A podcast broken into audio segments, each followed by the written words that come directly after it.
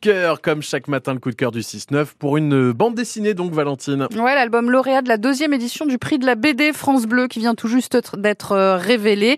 La dessinatrice Kamika et la scénariste Aurel euh, Gaillard qui ont reçu le, prix de la BD France Bleu 2023 pour Rature indélébile. C'est aux éditions euh, Jungle et ça s'est passé lors de la 27e édition du rendez-vous de la BD d'Amiens.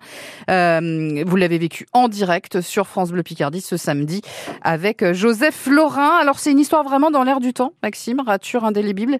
C'est un roman graphique qui mhm. traite euh, du délicat, douloureux et important sujet du harcèlement scolaire avec euh, une grande intelligence. Alors évidemment, on repart au collège pour le meilleur et pour le pire, surtout le pire. Ça décrit un, processus bien rodé qui fait froid dans le dos, l'isolement progressif d'une personne, la réception de messages haineux à longueur de journée, diffusion d'images compromettantes, pour finir par un décrochage scolaire inévitable.